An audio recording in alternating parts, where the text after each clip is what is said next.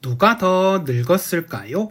100m 밖에서 아내를 불렀는데 대답이 없으면 아내가 조금 늙은 거고 50m 밖에서 불렀는데 대답을 못하면 아내가 많이 늙은 거다.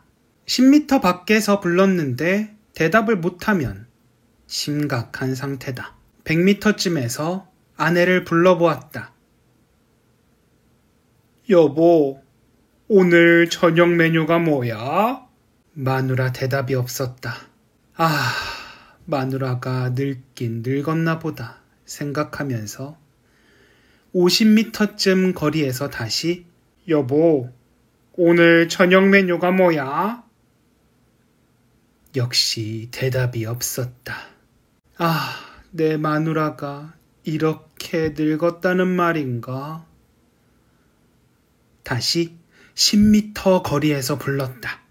여보, 오늘 저녁 메뉴가 뭐야? 아내가 말했다. 야, 이 새끼야! 내가 수제비라고 몇 번을 말했냐?